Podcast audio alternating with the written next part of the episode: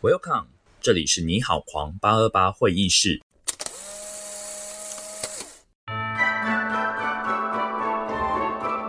Welcome to our business center。您已加入八二八会议室，现在全员到齐，会议正式开始。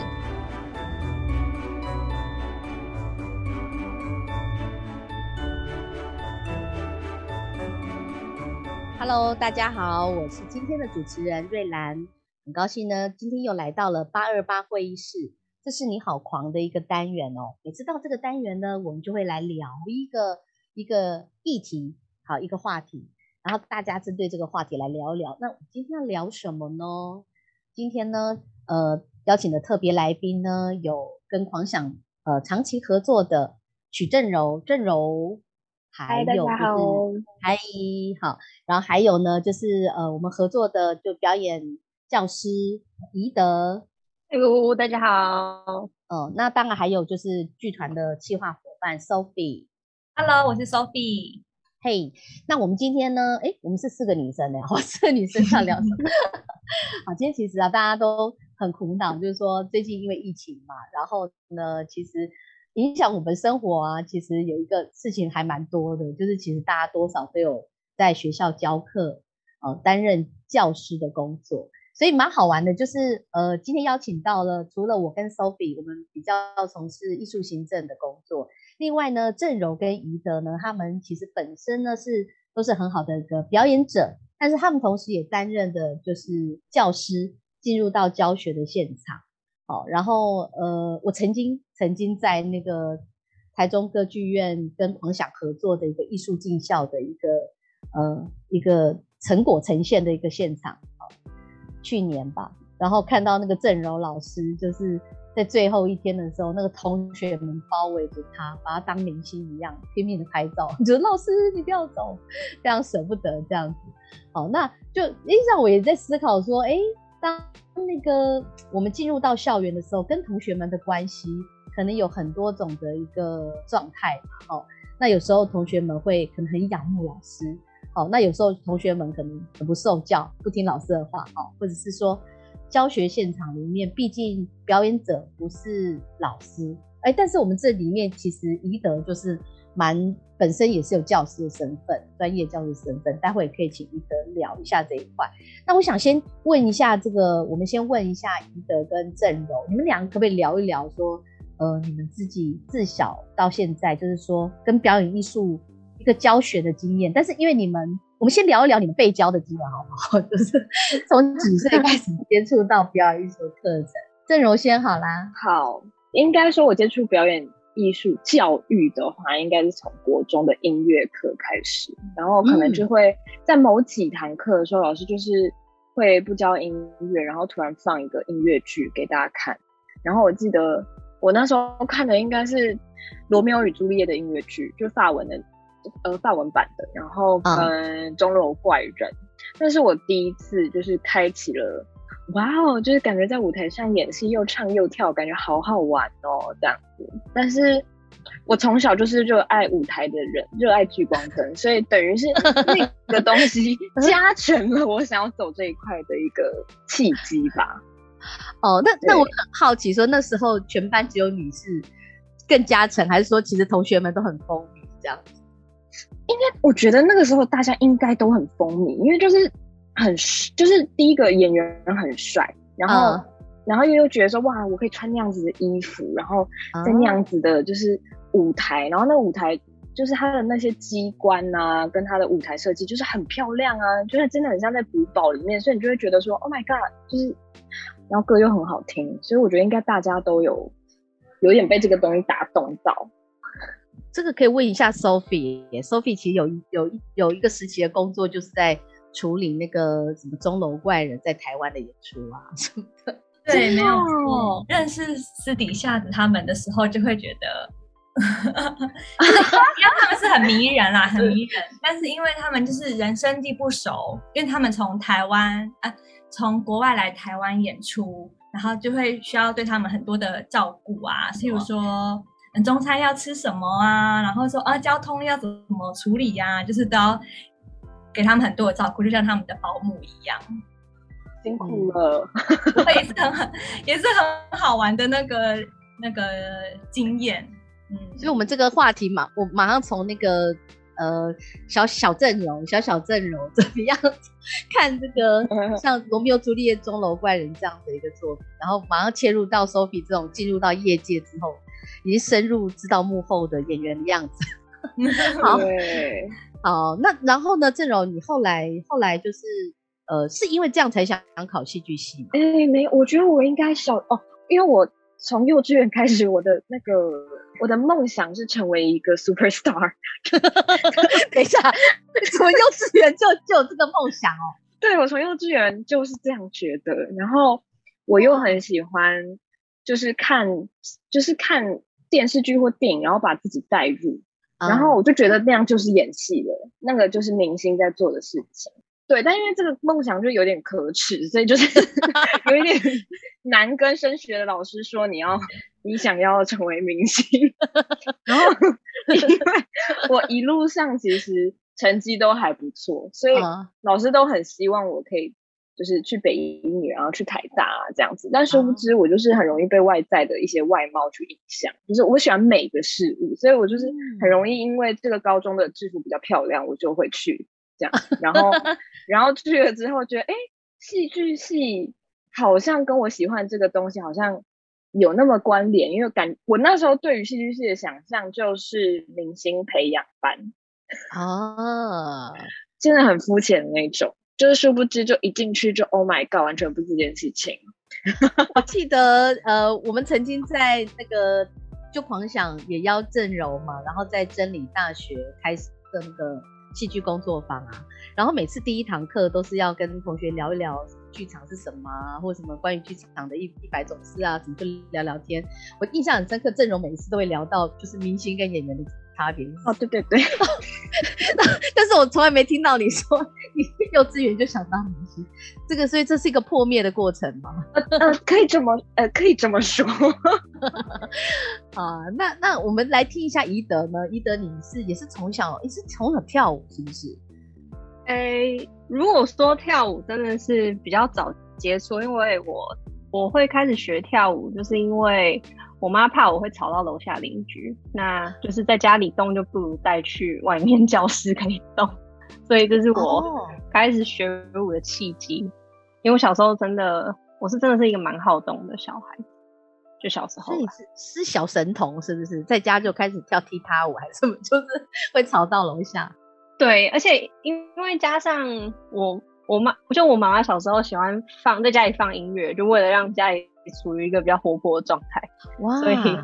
所以我就会开始跟着音乐动。那因为我们家就就我们家住顶，就是大楼的顶楼，所以如果我们一直这样一直这样吵的话，会吵到楼下邻居。这大概是我我妈妈最一开始会想要把我带去跳舞教室的原因之一啦。嗯嗯，对，嗯，哎，可是稍微澄清一下，我其实没有教师证，我现在都只是在学生学校当就是各处跑的兼任。哦，所以哦，那那应该是说有教师证这件事情，它是跟兼任的很大差别。没有，是，对对对，他他基本上兼任你拿聘书就好，可是你你一开始要当学校的代课老师也好，还是说专任教师也好，那个都是要经历就是一步步的教学教程啊，然后考试啊，然后实习啊，然后再考到正式教师。了解了解，辛苦的，嗯，懂懂懂。哦，但是应该说你是我们现在聊天话题里面最接近老师的，对是真的，真的是。如果要这样讲的话，可能是这样。对，但是是没有教师证啊。我我我想提问，就是我很想知道 Lucy 妈妈在家里小时候都放什么样的音乐？因为我我我家都是放一些比较交响乐，就是你不会想跟她一起跳舞，就是交响乐哦。我妈喜欢放一些古典乐。可是哦，我懂。可是其实我妈妈小时候也帮我，就是她主要都是放所谓的钢琴曲啊。以前就是一九九零跨到就是千禧年，有中间有一阵子还蛮有一位钢琴家还蛮有名的，叫理查克莱德门。对，就台湾台湾很多，而且他对来台湾演奏。对对对，就是因为这样子，然后所以我们家有他一系列的 CD，哦，甚至还还有以前有 VCD，你们记得吗？嗯，还不是 DVD 的时候。没关系，CD，偷偷的就说出了大家经历过的部分，然后所以 anyway，我们我妈妈就会在家里放有影像的或非影像的都有啦，但大概都是那样子的音乐。嗯然后嗯对，而且加上因为我我本身是基督徒，所以我们家也很常会放诗歌啦，然后或者我们家有钢琴，所以有时候我妈她也会弹弹琴。哦，所以大概是这种情况下会让我想要去动，这大概是最开始的原因。对，所以嗯，接触就可以说是这个叫启蒙啦。嗯，对，所以音乐跟舞蹈算有点像是蛮扣合在一起的情况下，让我开始去学。对，那包含像接触的话呢，还是都是以舞蹈表演为主。去学各样的，嗯，就是从跳各种不同的小作品开始啊，那种三分钟的拿呼啦圈、跑跑跑、摆 pose，然后到拿彩球，然后到拿灯笼，然后再拿厉害一点的，就在呃所谓的中国舞里面有有一个道具叫做枪，不知道大家有没有听过？对，然后就拿到这种所谓的大姐姐的道具。哦，这样子，对，等一下，后来又又就是又不考戏剧系，怎么又想考舞蹈系呢？嗯，我我没有考舞蹈，应该说我没有进入舞蹈系，嗯，学舞继续深造的原因，可能比较像是我比较我高中才读舞蹈班，我高中才进入到科班，嗯，那。所以我在十六岁以前的同学或朋友都是比较不玩很 close 的朋友，都不是跳舞的啦。当然也有一些些，但没有像是可能从国小、国中学科班的那同学那么如此紧密。所以我就很多可能到了高中之后，跟以前的国中或国小同学在分享，就听到他们说：“哎，他们现在在学校学什么？”然后他们。呃，有接触到哪些不同的课程？那大家开始选不同的类组，一类、二类、三类。那我在高中的我在高中的生活里面，就是嗯，数科呃早上学科课，下午数科课到晚上。所以某部分又觉得说啊，我好想体验看看，如果我今天高中没有读科班的话，那我会长什么样？所以不。读舞蹈系的其中一个选择，可能就是想说，想再让自己再去尝试除了舞蹈以外的，嗯，学习。就哎，这三年我知道，我知道我有这样的能力，而且我也有耐心被培养成什么样子的程度。但我想试试看，如果我今天除了跳舞还可以做什么？哦哦，大概是这样子的心态去去考了戏剧系。那当然，因为因为我。在学舞的过程当中有受伤啦，在高中的时候，所以那时候也想说，哎，那我如果继续带着这样的伤继续跳舞的话，那不知道会如何。但我希望我除了跳舞以外，我还学到更多不同的事物。那因为刚刚刚两位聊了一下，就是说你们的学习历程，其实还有很多可以聊了哈。那我们再拉回到一点点，就今天大家同时就是除了是表演者，然后呃就是在台上的哦，不管是闪闪发光的，还是全是各种角色啊。那那那你们有另外一个身份，就是呃慢慢有开始有做教学，可以聊一下教学经验这一块嘛？就是大概什么时候开始嗯做教学？那因为刚刚聊说，我们可能有些国中或高中开始接触，那你们自己在开始做教学的时候，你们会回想到自己以前的自己去对应怎么去设计课程，或者是说，对就可以聊一下这一块。郑柔先聊一下。我我觉得，因为我的那个国中经验基本上也没什么好参考的，因为我就是 我唯一可以参考就是一个负面教材啊。我想说什么叫表演艺术课，我只放了一个就是。D V D 给我们看，所以我就，而且更何况我已经就是就是戏剧系本本科毕业，然后我就觉得哦天啊，就是我那个时候的我对于呃表演艺术或者戏剧这件事情，跟真正的戏剧其实有一个非常大的落差，所以在分在跟学生分享说戏剧是什么时候，剧场是什么时候，所以我才会特别强调它跟明星跟那个 就是是两件事情。这这可能是我一直要 remind 我说哦，如果今天要分享给所谓的一般民众的话，我要一就是我会想要分享这个点。对，那也可以跟我们的那个听众分享一下戏剧系跟明星有的那个差别在哪里吗？是，我想一下哦。就是明星，基本上你只要，基本上最重要的条件是你要够好看。我是说长相哦，长相跟你必须要有很大的个人魅力，这是关键。就是他卖的商品是你本人。可是我觉得戏剧或是剧场或是演员，我觉得他们在做的事情不是去呃个人魅力跟漂不漂亮这只是占一部分。而然后最重要的应该是你要怎么为这个故事去增添颜色，跟你要为这个角色去发声，然后让一般的民众能够跟这个故事或是这个角色有共感。我觉得那才是演员要做的事情，但是就跟明星不一样，因为明星是卖自己的个人魅力，对，所以我觉得这是很大的差别。应该说差别是在于说你是个人的特质大于角色，可以这样讲吗？就比如有时候我们会说某些演员他演谁，比如说刘德华他演谁，他就是刘德华这样。哦，开玩笑说汤姆克鲁斯，不管他演哪一部电影，他就是汤姆克鲁斯。还有木村拓哉，木村拓哉也是，就是说他的个人的明星魅力，呃，当然他的角色也演得很好，可是你就会永远会有一个意识，是他这个人会大于他的角色。但我自己在分的时候，我比较。我觉得他们还是演员，就是对我来讲，只是他们个人。有些人真的就是比较强，像他们个人魅力，但是观众就是还是会想看他们。但有些人像对我来讲啊，像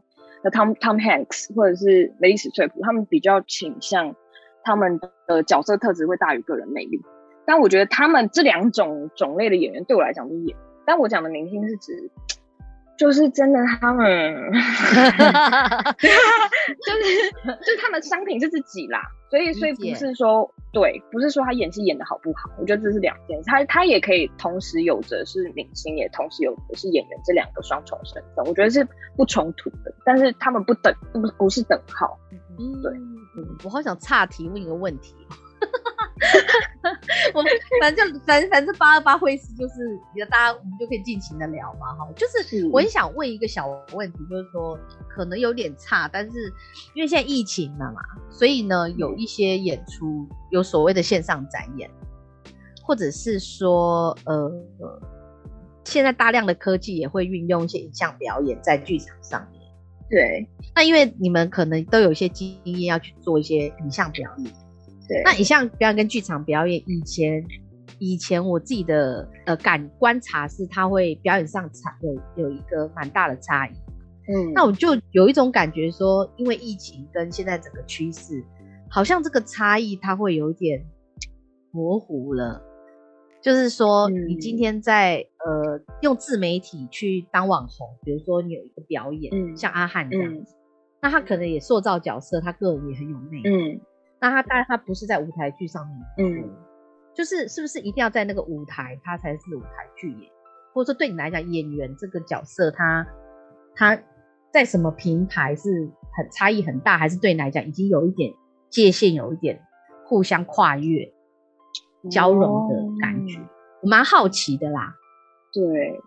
哎，这个问题我真的没有想过哎。但因为我我我自己我个人我一直都觉得，在台湾的生态里面，很喜欢分你是剧场演员，你是镜头演员，我是学镜头表演，你是学什么剧场表演，什么就是，但是我觉得其实，在国外他们在教学，或者是国外真的厉害的演员，他其实真的没有在分这个，就是我觉得表演的本质都是一样，无论你今天是使用自媒体的媒介，还是你今天是。舞台剧还是镜镜头，我觉得他们是确实，他们三个东西需要的能力跟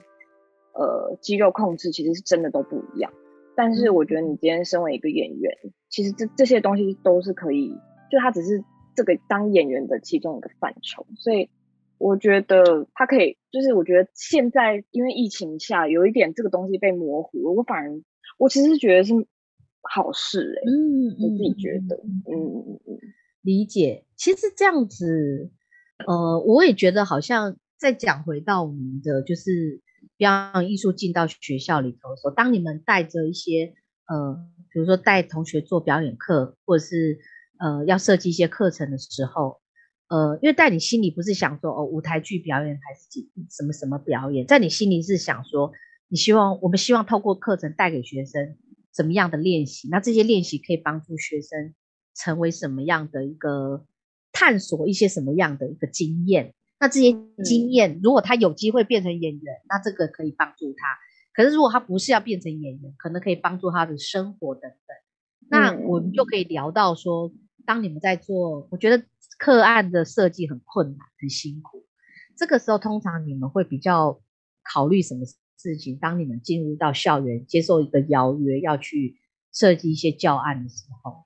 可以就简单聊一下吗？或者宜德也这边也可以聊一下。我的部分的话，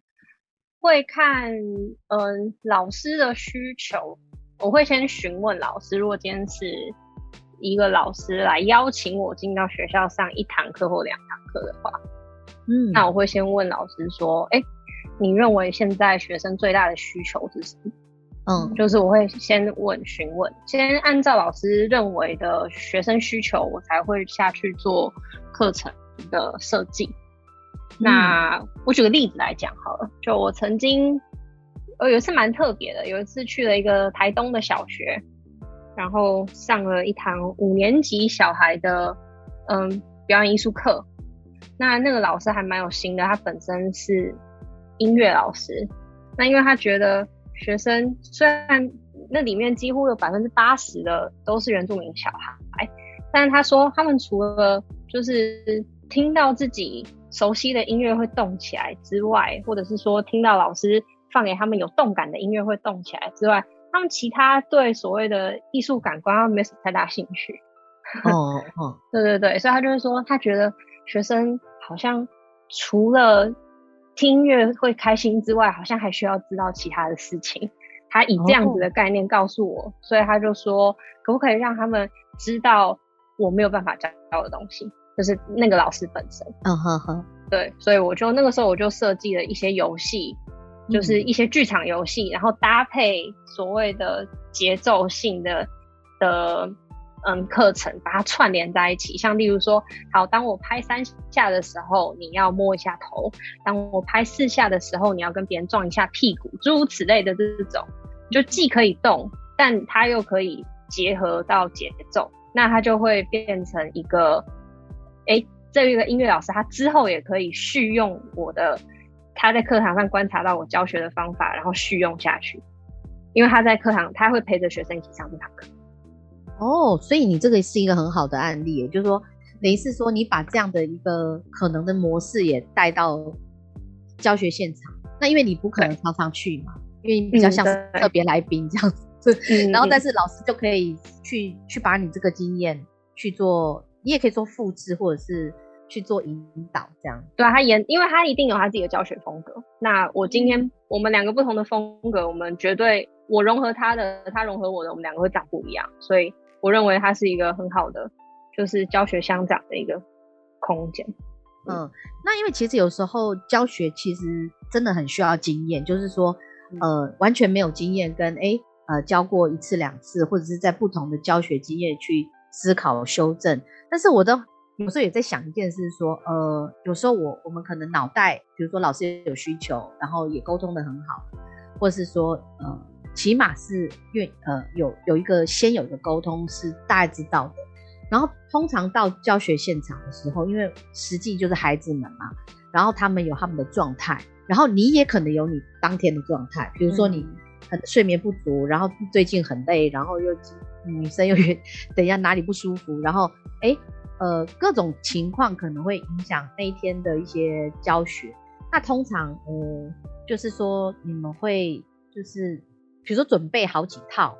比如说你有 A、B、C 套，然后可以去应变的，还是说，呃，就有有没有一个经验说你准备很多，然后发现说用不上啊，或者说其实没有用，没效果，或那个比较挫折的经验？看郑柔或宜德都可以。我这边的话，我通常就是在教学的过程当中，我会就是你每就是会拟一个教学课纲，然后就是你希望你今天能够 reach 的目标，但是很常会遇到说，哎，可能可能学生的呃，无论是状态也好，或者是他们的能力也好，他们无法理解。呃，你在讲讲的是什么东西的时候，你你的那个教学大纲，你就会走不到你今天想完成的任务。这么说，嗯，对。但这个时候我就不会，我就只能，例如说，可能总共四项，那我们只完成了两项，那我可能就只先把这两项做好就好。那可能会在未来，就是下一堂课，我才会去再做调整。就是哦，我知道这堂课对他们来讲，可能需要再更多的阶梯，或是更多的步骤才能到那里。所以我觉得。我好像也不会先准备一个 A B C D E F G 的方案，就我好像没有厉害到那样，但就是就是会看他们的状况，然后去做去做弹性的调整。对，那那我我我我我问一个比较是小技巧的东西，就是有没有几个练习是你觉得有一点屡试不爽？就是说，哎，那几个练习你好像觉得，哎，每次操作起来好像同学们的反应都是蛮蛮蛮。就是蛮动得了的，就是说，哎，蛮能够去接收或者是玩的很好的，还是说其实都不一定。你知道，有时候哎，可能有一个有一个特玩的特别好，你就不管到哪里，哎，这个游戏又特别受欢迎。这个剧场游戏有没有这样的经验？嗯，我这可以分享。对，好，一德聊一下看看。嗯，我觉得这个要看年纪，先看年纪，然后看群体。我用我用呃国高中生来分别好了，国中生属于比较很需要群体概念的一个年纪，就是如果同学不如此做，那我也不要这样做。所以这个时候就需要有一个我跟你同等的这种游戏，不能有比较概念。哦，对，那所以像是呃传球好了，传球游戏就是我传给旁边的这个人。然后我拍一下，然后他再传给旁边的人，然后拍两下，然后再传给旁边人拍三下，哒哒哒，类似像这种，就是它会变成一个完全没有任何比较性的游戏。这个时候大家只是处于一个暖身的概念，然后我也同时也可以看哪个同学他比较有积极度的，很想要赶快接到那颗球，我就从这个过程当中去观察。那如果说高中生的话，高中生的话。嗯，高一他因为还在国中升高中的阶段，所以他还摆脱不了那个嗯放不开的，对他还对没办法，特别是有些男生还没有从屁孩的过程当中离开。我们的我们的听众应该没有没有国中生吧？没关系，有国中生的妈妈 或者是哥哥姐姐，应该很认很能认同。可是因为高中女生已经进入到另外一个阶段，所以对。这个时候不可对，这个时候尽量先不要玩男生女生要牵手的游戏哦，不要不然会接触或对对，不然不然为了拜托他牵手，都要花半个小时。那这个时候可以玩一些丢接球的游戏，因为嗯嗯，就是。大概十五十六岁以后，也比较不会惧怕这种突然进来的东西。哦，你说丢接，因为它需要反应力嘛。对对对对，就身体上的状况会比国中还要好。嗯嗯，所以这个时候就可以玩一些丢接的游戏，同时也可以看哪些女生喜欢接球，然后哪些哪些人是属于保护型的人，哪些人是属于嗯刺激型的人，就是一定要凸显出来，我很会接。这种，对，那因为他也没有太大的比较性活动，我一定一定都是我现在大家丢接球，我现在说什么指令，你们大家一起完成，所以都是合作性的概念，那他就不会，对他就可以促使一个团体让他们有一个核心感在，嗯嗯嗯嗯，对，嗯，大概是这样，哎，这个分析的很透彻，我觉得很好。那我再延伸一个问题哦。就是说有没有他？呃，因为你你在教学上有没有遇过说他可能是特殊的孩子，比如说他可能是有自闭症或过动症，或者是呃刚好状况不好，所以他可能就没办法接球接得很好或干。那这时候你会请他在旁边休息看，还是说就没关系，就是鼓励他，然后慢一点，传慢一点这样？嗯，我倒没有，就如果说针对丢接球这件这个活动的话，嗯，倒没有遇过这样的学生，但我遇过一个，我在国小啦，可是这个又跳到国小群讲了，就是我在国小的时候遇到一个，他真的是过动症的孩子。嗯嗯，那个时候我们在玩呃节奏性的游戏，然后我玩到最后在玩啊比手画脚。我那个时候那个游戏的概念是这样，我们总共分三组，那所有人呢都背向你的同学。嗯，那我们从最后一个人开始，我会先跟他讲说，你等一下要比什么样子的题目，例如说呃划龙舟好了。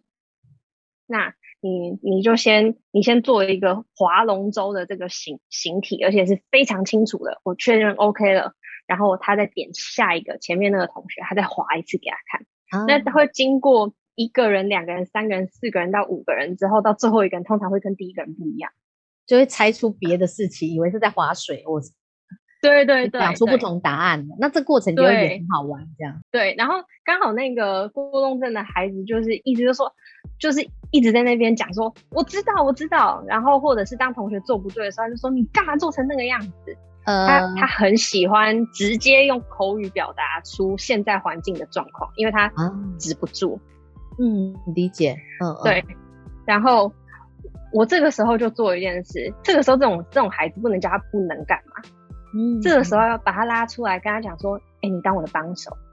我需要我的小助教。”这样。对对对对对，因为现在有些同学哦，他会想要往后偷瞄，然后我把他的 这个在老师认为是劣势的部分，把它变成他的优势，因为他一有同学偷瞄，说：“老师偷瞄。”就是你这个技巧真的是很值得学，好厉害哦！这个听众可能是在做笔记，就真的好可爱哦。就是他很需要成为，因为他多数在群体里面一定会被认为是问题王或问题孩子。嗯嗯。那其实问题王或问题孩子是因为他在群体当中他一直没有办法跟别人长一样。可是那不代表说他此时此刻他真的是做了一个错误的行为。嗯。所以这个时候啦，就。但我我我的意思是说，如果现在群体里面有一个或两个，我还可以 handle；如果有三四个的话，嗯，这个我真的是没有遇过。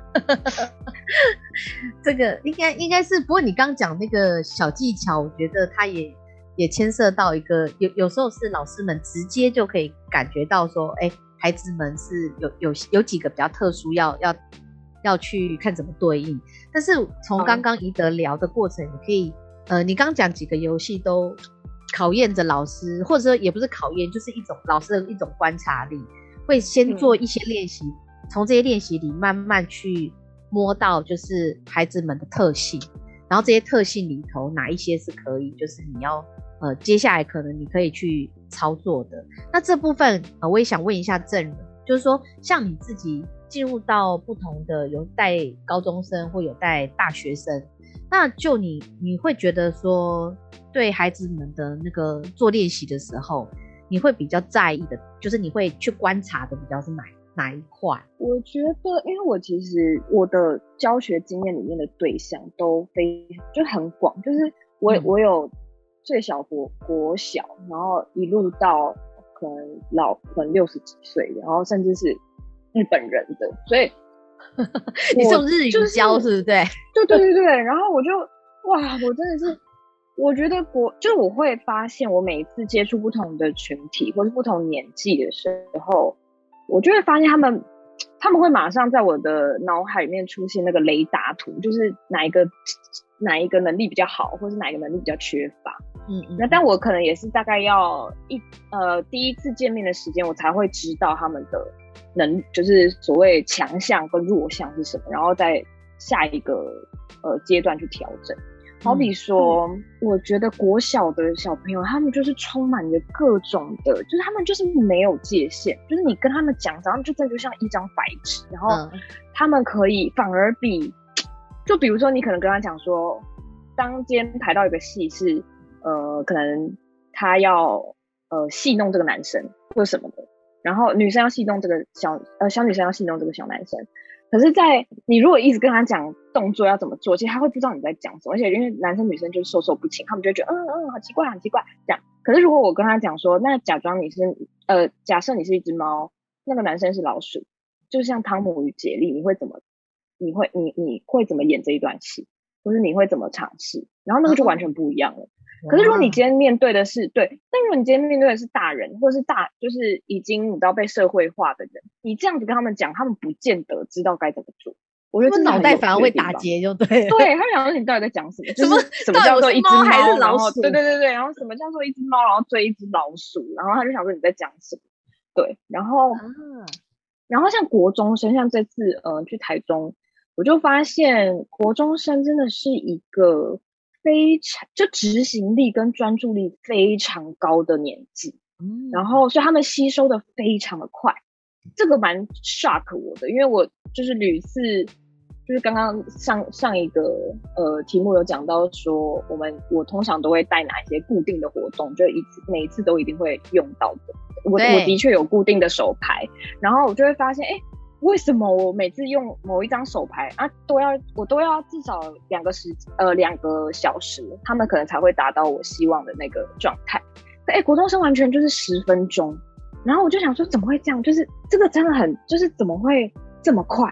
然后后来我才发现哦，因为国中就是一个他们很需要被指被嗯被规范，然后他会很听老师的话，所以。当你跟他们讲说一个很你的清楚够呃你的指令够清楚的时候，他们就可以非常的快达到你想要达到的东西。对，但相对的，他们在可能就是因为那时候就是升学的开始有升学的压力，那至少在台湾是这样啦，所以我就发现他们很难跳脱。创意这件事情，他们就是会想不到什么叫创意，他们没几乎是没有的，他们就是想到的都是他们上课的那些东西，嗯，对，或者是就是我觉得媒体看到，对，媒体看到的也是，就他们还没办法跳出那个框架，所以我觉得，当我每次遇到不同的群群体的时候，我都可以观察到很不一样的背景，或者是很不一样的特质，我觉得这是很有趣。我觉得刚刚郑柔聊的东西，好像也延伸出两个有趣的话题，一个是那个信任，就是嗯，呃，因为国中生，我觉得不只是国中生吧，我有时候觉得是学生跟老师之间，其实是有时候是依赖着一个信任关系，对，然后那个信任关系其实会影响到班级经营跟就是就师生的一种状态。那另外一个话题是另外一件事，就比较像是。呃，想象力这件事，因为我们的剧场课程，或者说我们的一些呃设计，常常就是也希望说可以带带大家去创造那个，因为我们在舞台上就是从零到有嘛，无口无中生有的一个，在一个框，在一个舞台里头去把整个这个小宇宙演出来这样子，所以其实它很依靠观众跟表演者的一个创造想象力，所以其实。在带课程里头，就是我们也很多课程，除了协作，刚刚讲团队团队的一个协作状态之外，其实有另外一块也是想象力练习，呃，创造他们的那个创造力。可这样听起来感觉是国中生他很容易有机会，很有很容易比较是团体做得好的话，那另外一块可能是升学的关系，他们的想象力也比较需要被引导，因为可能是哎我觉得还是有的，只是。那个东西有一点点正被压抑，但他还没有找到找到他该怎么说话的方式。嗯，那我我想聊一下，就是信任这件事情，就是说，嗯，就是呃，宜德聊一下好了，因为呃，对你来讲，你觉得教学，你会有一些方式，希望让会一些手法，让同学可以在比较短的时间信任你这位老师，还是说，因为毕竟有时候我们不一定是跟同学在一起什么。好几个学期，常常有时候，呃，戏剧教师有点像是学校教育的一个，呃，一个搭配这样子。因为台湾的艺术教育的那个，除了像你们念科班，比如说戏剧系啊等等，其实，在我们的国小、国中、高中，其实少数啦，少数有那种高中的戏剧班之外，大部分戏剧课程或者是你说音乐课课，它其实就是我们现在。呃，艺术工作者很多进入到校园，他比较像业师，业界讲师，然后他也有一点点，你讲锦上添花有点夸张啦，但是我觉得它的重要性应该会慢慢被看见。但是它的难也是在于说，你们有一点像，呃，很快速就要进入到一个现场，然后又要很快速把同同学们这样子带领起来，这也是我们戏剧课一个很大的魅力。我们有这样子的一个能力。那我想问一下，先问宜德哈，信从信任，你有没有一些小 paper，或者是说你你可以聊一下有没有信任破裂的经验，也可以。信任哦，的确，我在课堂当中的时候，我看情况啦。就是如果今天课堂上只有我自己一个人的话，我多数会先采，就是信任关系的走向，让他们知道说，呃，你们如果有任何问题的话，都可以来问我。这样子，或是说，哎，如果你今天需要我来帮忙的话，那我很乐意帮助你。就这是一个缔造信任的一个方式。可是，可是像是口语表达出来，还是说用一些对，直接用，哎，都有哎。哦哦哦哦，嗯，就是这个信任关系是在口语表达跟游戏当中，然后一起缔造出来的。嗯，那可是如果说。环境不能让我用信任的方式来营造课堂氛围的话，那我就会扮黑脸。哦，因为他，因为，因为我们要先看这个班上的团体如何啊，对啊，所以这个可是这是另外一个走向。如果说在讲说怎么样来缔造信任上的话，我觉得他本他没有办法用一堂课的时间让同学。可以真的很信任，除非这个学生本身就有个特质，就是他很容易信任人。嗯嗯，对对对，或者是在国小的年纪很容易信任老师。嗯嗯嗯嗯，国中其实国一国二也也也还蛮长，我觉得差不多到了国三之后，国二下学期接近接近国三，他会开始进入一个，嗯，老师，我觉得你说的这件事情，我带有怀疑态度 的这种心态开始来面对老师，对。所以，我觉得建立信任一个非常好的方式是，要去关心他。除了课堂之，就是在课堂之外，在课堂当中，除了在课堂的一些操作，就是我们的课课程操作上面，我今天要，我们今天要来念故事，我们今天要来，嗯，听听看大家的声音，然后我们今天要来。呃，一起分析这个故事发生什么样的事情之外，很多时候信任关系是：哎，啊，你今天怎么没有穿你上次那双袜子？哎，啊，你今天头发怎么会没有把它绑起来？我记得你上次那个发带很好看啊。其实是在这个过程当中，让学生说：哎，老师你有在意到我，或者是说：哎，你上礼拜说你感冒，你这礼拜还好吗？就是透过这样子的概念，透过这样子的关心，才能够缔造真正的信任。